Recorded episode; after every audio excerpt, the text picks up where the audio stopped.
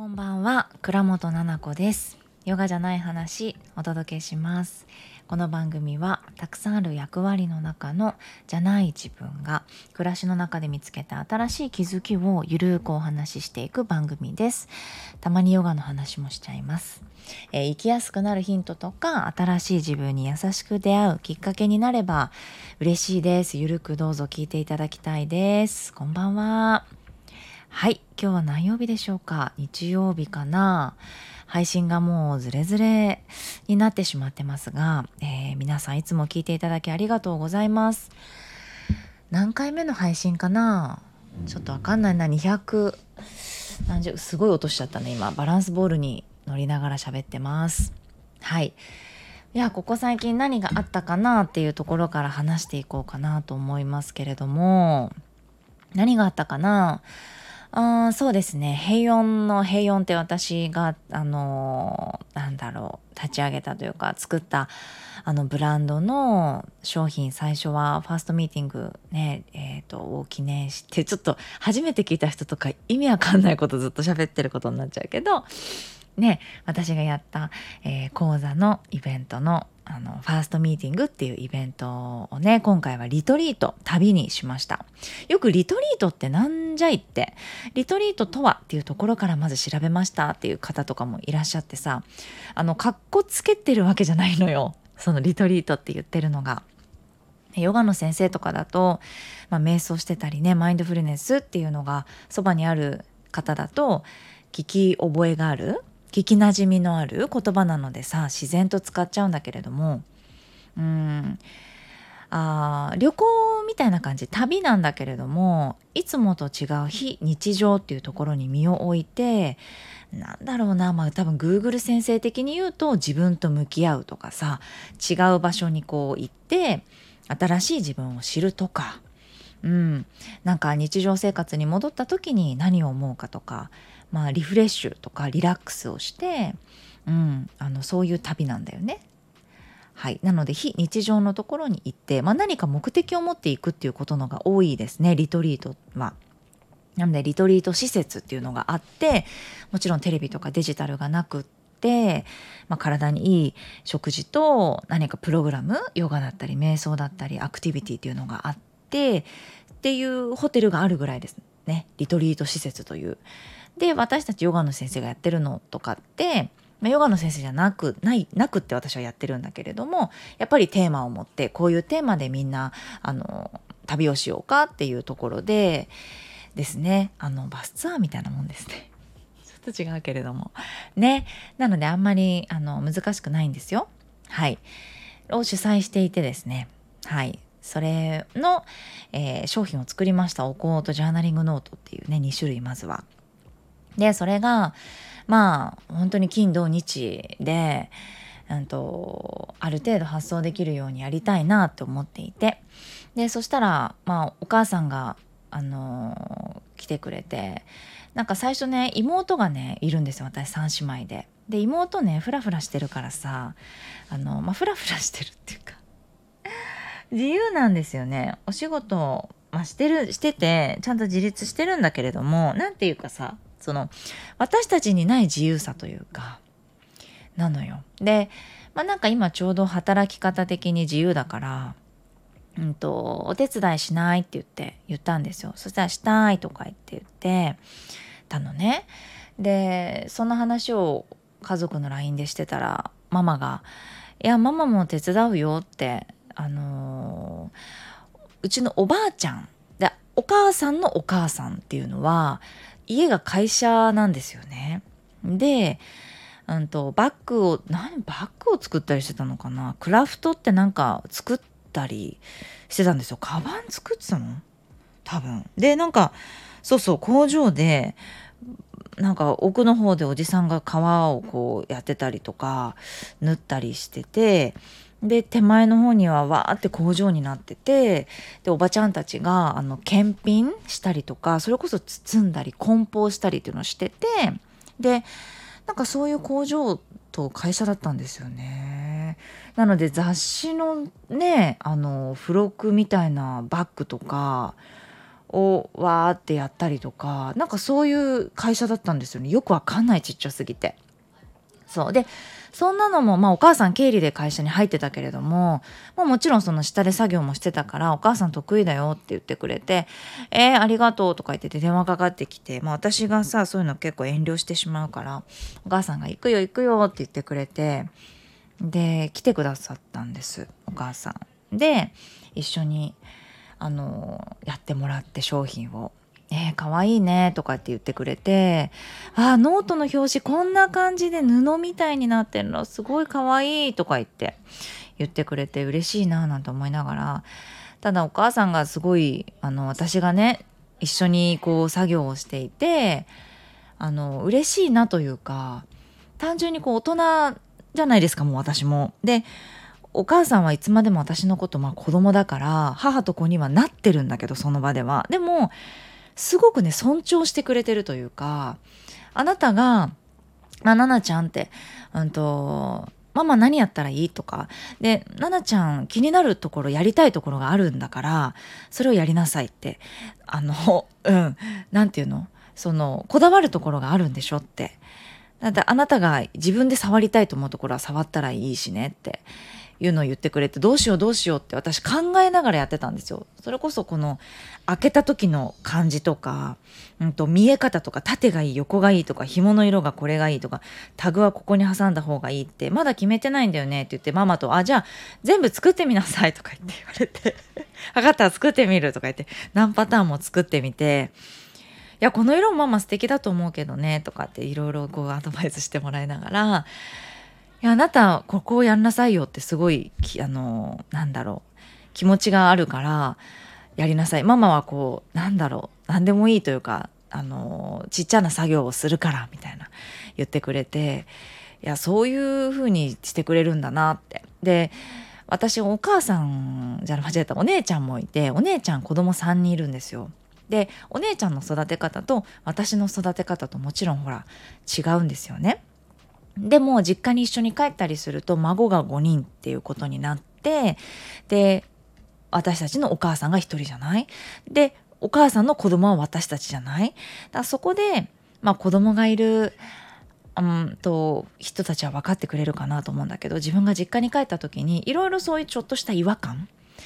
まだ子供として見られてるからさまあ子育てのことで何かうんアドバイスっていうか自分の母からねだから子供からしたらおばあちゃんにあたる、ま、自分からしたらママがなんかこう子育てについて言ってくるとかさなんかそういうのがあってモヤモヤってしてる人も悩みとしてはよく聞くんでね。それで言うとうちのママはあのあなたたちはさってこうちゃんと私の育て方だったりとかうちの家族旦那さんの感じ私の感じっていうのを知ってくれててそれベースであの接してくれるんですよ。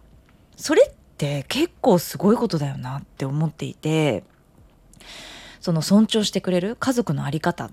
いつまでも自分の子供ではあってしかも来てくれたのが台風の日なんですよ。でママ台風だからもう今日やめとこうよって言ったんだけどママは「大丈夫大丈夫」とか言って来てくれて「あなたも気がかりだから早くやってた方がいいのよ」とか言って来てくれて強みたいなお母さんめっちゃ強いんだけどママ。で言ってくれてさまあそういうこう裏の気持ちみたいなのを読んでくれながら家族のこととかもこう尊重してくれながらあの私がやってるお仕事みたいなところもなんとなくニュアンスで感じ取ってくれながら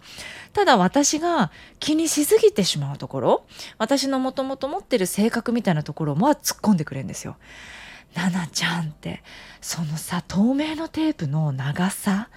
気にならない大丈夫あのあなたのことそれでテープが端っこまで通ってない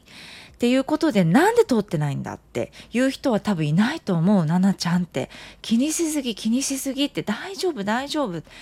あのね手を抜くところとしっかりしたいところっていうのを考えなさいって。一生懸命にすごくなってるのを多分見てて。ああじゃないこうじゃないって。端っこから丁寧にって。ああしたいこうしたいっていうのがもう溢れてて。お母さん多分見かねてって感じだよね。もうななちゃんみたいな。どうどうどうみたいな。そうだよね。大丈夫かなとか大丈夫って。言ってで途中でパパが帰ってきてうちの旦那さん帰ってきて。でなんか一瞬ママと旦那さんが2人になってた時があったのかな。帰ってきて私子供の送り迎えとかしてる間にママが家でちょろっとやってくれたりしてて。そしたらなんか旦那さんがうちのお母さんにねママになんかうなぎ焼きますとか言ってうなぎ焼き出してこれ静岡のあの美味しいうなぎなんで食べてってくださいとか言って本当ありがとうございますとか言ってパパがママに言っててママが「いいいいもう眠くなっちゃうから」とか言って「お腹いっぱいになったら帰るとき眠くなっちゃうから」とか言って「やでもどっかで食べるんでしょ？ご飯とか言って「それだったらせっかくだったら食べてってよ」なんて言って。そしたらあとママの餃子がありますからって私ね。ままママのね餃子ねすごい大好評なんですから家族にとか言って。してて。そう。でなんか素敵だなって。でまあ3人で喋ってた時にあのパパとあの旦那さんとママと喋ってた時にあのあのさって。なんか私ねちょっとここでぶっちゃけちゃうんだけどあのあるね紙製品を買ったんですよつい最近。紙の製品です。本かもしれないしノートかもしれないし手帳かもしれないしあのメモ帳かもしれないんですけどあの紙製品を買ったんです。で結構な値段したんですよ。5,000円以上の値段がしたんですよ。でねあの素敵だなと思っていて買ったんです。そしたらなんか全然素敵じゃなかったんですよ。あの ちょっとはしょっちゃった。商品は素敵だったんですけどえってなんかあの届いた感じが違かったんですよ。そっかって。でもね私が切なくなったのっていろんなことが分かったんですよ。それを言ったのよママと旦那さんに。この間ねって。でパパには実はそれも見せてて商品とか全部。まあまあまあまあってパパともいろいろ喋ってて。でママとも「いや奈々ちゃんさ」ってすごくこれ一個ずつさああじゃないこうじゃないってどうせ怒りながらさやったんでしょっていう感じで、うん、言ってくれて「まあそうそう」ってすごい怒っちゃってさとか言ってなったのよ。まあやり取りの中でさちゃんとしてくれない人とかいるからさあのちゃんとしてよって。思うわけですよ。うん、ちゃんとしてってなったりとかしてさやったんですよ。それも話してさもう笑いながらママ聞いてくれててまあこだわりたいならこだわったらいいってそれがまあ伝わるからねあなたがやりたいことなんだからって。でパパもねうなぎ焼きながらねキッチンで。いやだからこうやってこだわったらこだわっただけさやっぱり儲からないしあの黒字なんか全然ないしね。だし一個ずつこうやって手間暇かけてやるってさやっぱ儲かりとさ比例しないからねって。だからどこで妥協するかっていうところがあるし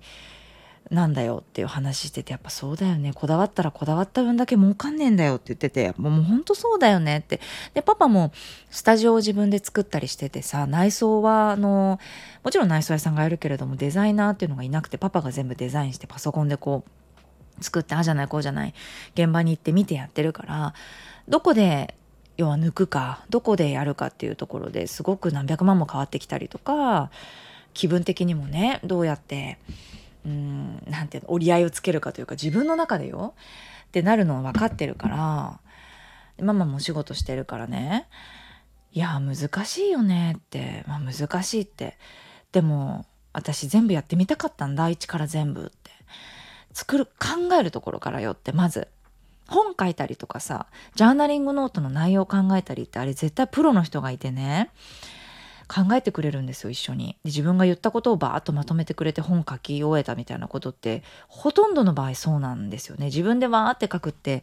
私本を作るっていう人と何回も喋ったことがあって実は。あのあの自分が願う形じゃなかったのでやってないんだけど本を作りませんかって言ったりとか自分から話してみたりとかもいろいろあってそういう方たちと出版社の方たちとお話をしてきた中で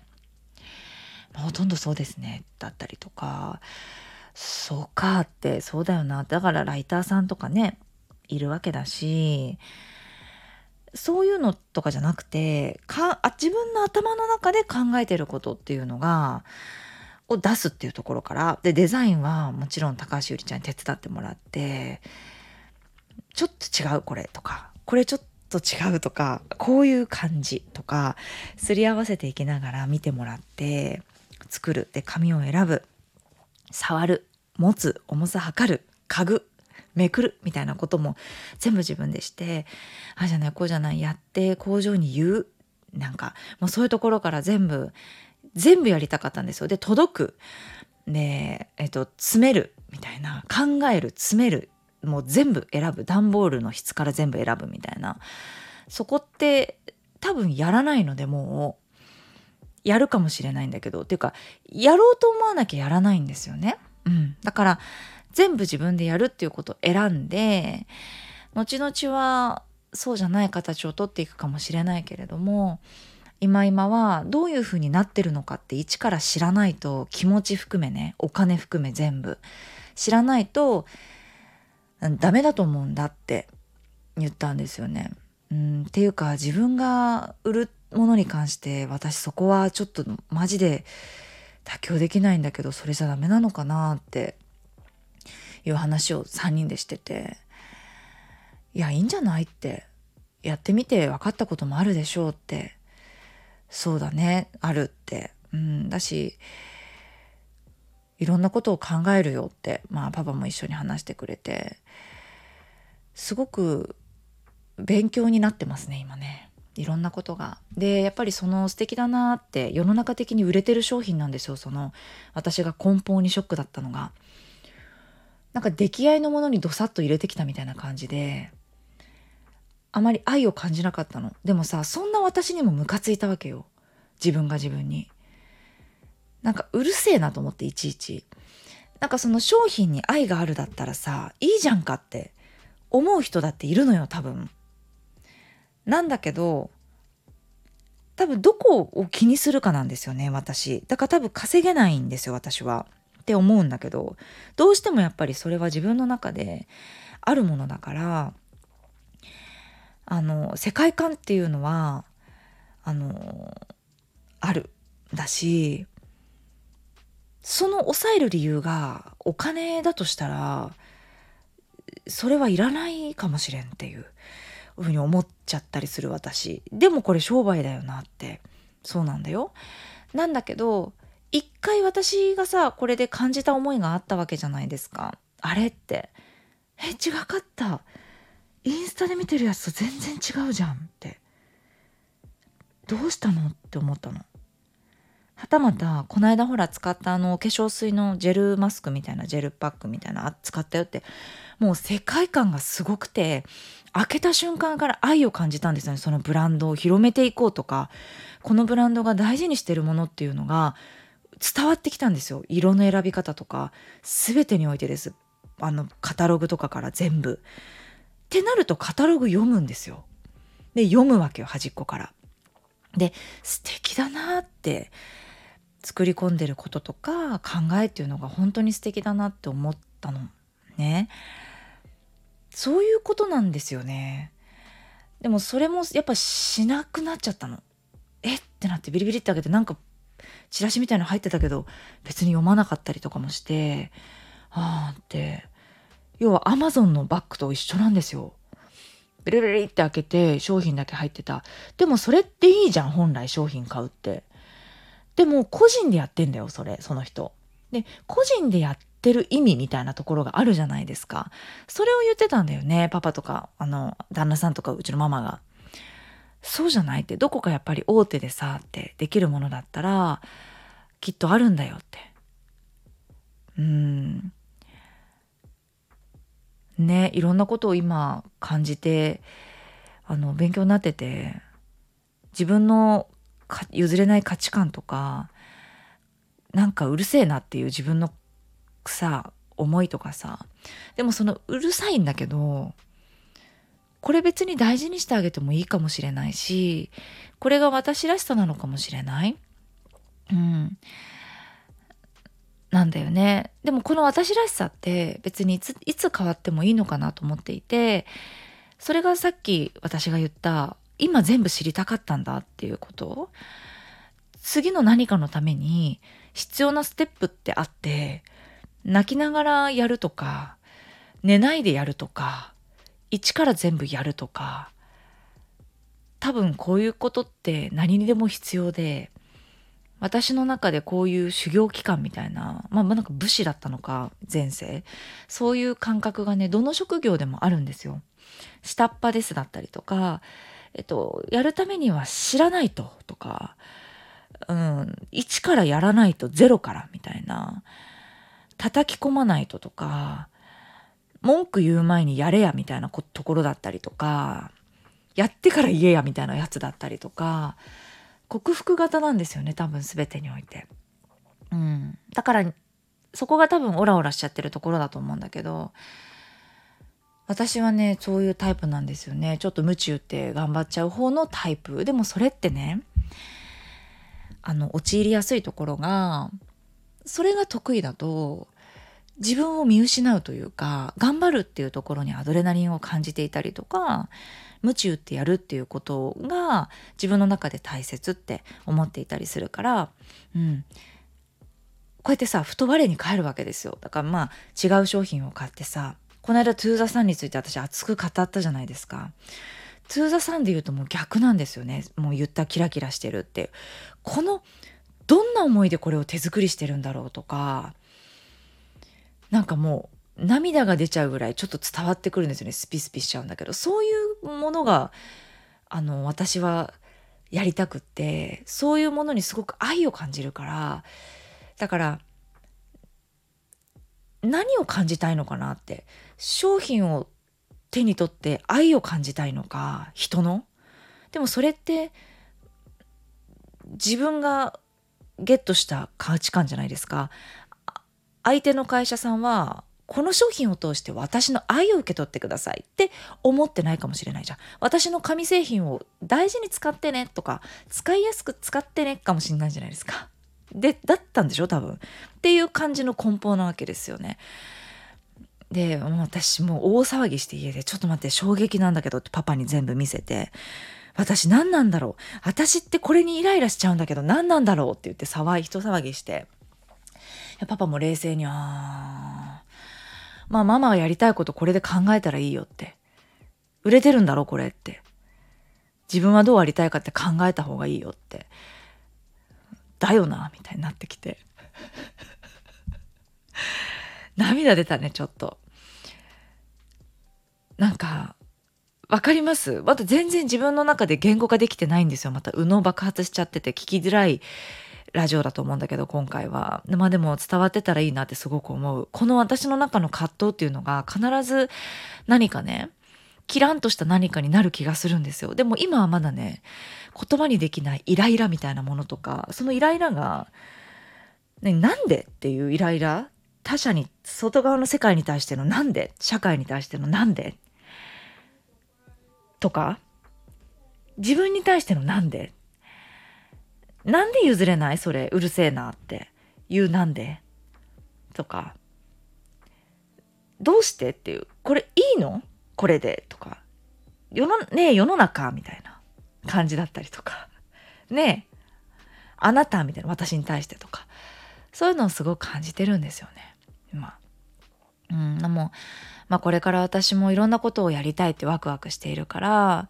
いい時間だなと思っていて、そしてまたこうやって家族がさ、ね、ママとか旦那さんとか協力してくれてさでしかも私っていう人を知ってくれててそれを手伝ってくれるってさそんな嬉しいことないじゃん。ね、だから本当にありがとうの気持ちでいっぱいだなってもうおかげさまだなって今まで生きてきたのもそうだしママに対してはだしこうやって大人になってもいつでもこうやってママに助けられてでいろんな辛いこともあったしママそりゃさ親だからさ何クソとかさ家出したこともあるしさもうねラジオ聞いてくださってる人はいろいろママと会ったよってことも話してたっけ？ねあの自己肯定感低かったよとかさ家族でいてもつまんなかったよとかいろんなことを経てさこうやって35歳になってさ気づくわけですよね。お母さんって優しいなって。なんかあのちゃんと人間として見てくれてる？ママってそうだったんだなって。やっぱり私が小さかった頃ってきっと命ををこう何て言うかな続けさせるっていうことにすごく一生懸命でうん、と視野がもしかしたら狭くなってしまって「奈々ちゃんあれはダメ。迷惑をかけないで他人にこうしないとダメ」ってもしかしたら教えてくれてた時期があったんだと思う。でもじゃあ今のママを見たらどうかって思ったらそんなことすごくない。ものすごく何歩も下がって何かあったら帰ってきなさいとかあんただったら大丈夫やりなさい好きにとか大事にしてること大事にしなさいとかなんですよ。うん、頑張ってるね。ただあんたもう頑張りすぎないでとか。私の性格も知ってくれてるからもうここは違うよって言ってくれたりとかねそれってまあすごく私を人として見てくれてる子供としてなんか葉っぱを取ったりつけたり貼ったりするような自分のものとして決して見てなくて多分いると思うんだよ。あの私がのような35歳40歳になっても自分の親から子供のようにああしなさいこうしなさいって言われちゃったりとかするからねお母さんと電話するの辛いですっていう人とかさいるでしょ？でもさ私もきっとさ1週間も一緒にいたら喧嘩しちゃうんだと思うよ。ね女同士だし。でもこうやってたまに会ってさ私が何か頑張ろうとしてるくれてることをめちゃめちゃ助けてくれてすごい嬉しかったしであの旦那さんのことも尊敬してる？うちのママが。で旦那さんもうちのママのことを尊敬してる？でお互いすごく感謝してる？私を介して。なんか私と結婚してくれてる？私にすごくよくしてくれてる？旦那さん、うん、ちょっといろんなことよくしてくれてないこともたくさんあるけれども。でもよくしてよく奈々ちゃんと結婚してくれてありがとうみたいな。いつもなんか素敵だねって言ったの。旦那さんのことをうちのママが「あんたさ」って「本当に優しいね」って「あんたがさこうやって好きなことしてさお仕事してるのでうなぎご飯作ってくれて炊いてくれてさあのやってくれんだよ」って。もうちょっとできるようにしといたからね食べれるように。あれはここ入ってるよオレンジの中とか。あれはここでラップかけてやっとくからまあまあ食べてとか言って。で自分は打ち合わせをしたりとかってしに行ったわけですよ自分の部屋に。あんたいつもこうなの？って言って、うん、大体そういう時もあるとか言って、金曜日は大体ご飯作ってくれたりする時もあるし、とか言って。あんたほんと感謝しないとだね、みたいなって。そうそう、してるよ、感謝って言って。うん。だし、いつもありがとうございますって旦那さんはうちのママに言ってたし、なんか素敵な人たちが周りにたくさんいて嬉しいなって思ったりしました。はい。っていうことでですね、今日は最近何があったような話でまたまたちょっと たくさん喋っちゃった。はいあのー、またちょっと読みたいレターがあったんだけども2回ぐらい連続で読めてないわ。ちょっとあの次回レターからスタートしようかなと思ってます。では聞いていただいてありがとうございます。日曜日の、えー、夜でしたが、えー、ゆっくり休めましたでしょうか。少しずつねエアコンつけなくてもなんか涼しくなってきませんか？夜とかはね。うん、なので、まあ、体に優しく心に優しくまた来週からね過ごせていけたらなっていうふうに思ってます。皆さんもそうしてくださいね。私もそうします。はい。では聞いていただきありがとうございました。おやすみなさい。